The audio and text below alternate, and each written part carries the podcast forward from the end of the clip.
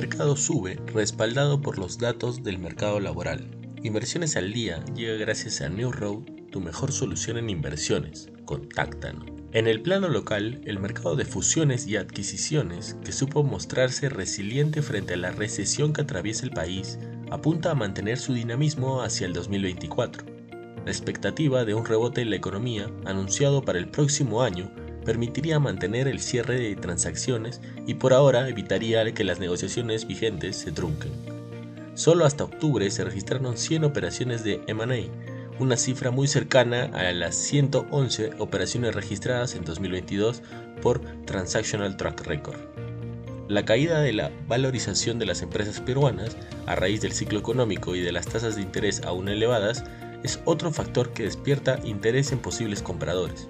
Aunque la recuperación económica proyectada para 2024 todavía se prevé discreta, el rebote le daría mayor confianza a los compradores para tomar una decisión sobre su inversión. En los mercados internacionales, las acciones estadounidenses subieron ya que los inversores volvieron a mirar los datos de mercado laboral en búsqueda de señales sobre la trayectoria de la tasa de interés.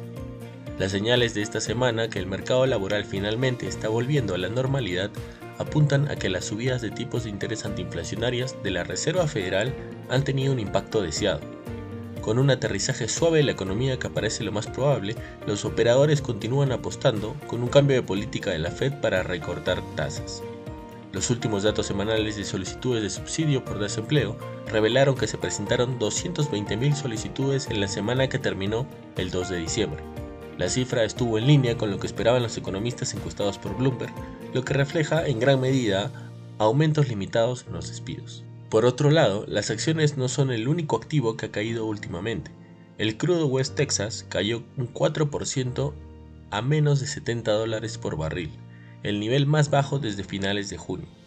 Los descensos se producen incluso cuando los países productores de petróleo de la OPEP sugieren que continuarán o tal vez profundizarán los recortes de producción. A su vez, los precios de la gasolina también han seguido bajando, cayendo a su punto más bajo desde enero. Eso debería dar algo de alivio a los estadounidenses mientras realizan sus compras para las fiestas y se preparan para viajar a finales de este mes. Y no queremos irnos sin mencionar que Avi anunció su segundo gran acuerdo en dos semanas, donde acordó comprar Severell Therapeutics por unos 8.700 millones de dólares, la semana pasada, el gigante farmacéutico llegó a un acuerdo para comprar el desarrollador de tratamientos contra el cáncer inmunógeno por casi 10 mil millones de dólares. Los acuerdos se producen en un momento en el que AVI trabaja para ampliar su cartera de medicamentos con tratamientos como su medicamento para la artritis Humira, que se enfrentan a la competencia de los medicamentos genéricos. Cerevel reforzaría la cartera de tratamientos psiquiátricos y neurológicos de AVI, Cerebel también tiene un medicamento experimental destinado a tratar la enfermedad de Alzheimer, la psicosis y la esquizofrenia. Se espera que este acuerdo se cierre a mediados del próximo año. Estas han sido las noticias más importantes de hoy, jueves 7 de diciembre de 2023. Yo soy Elmer Yamoca y que tengas un feliz jueves.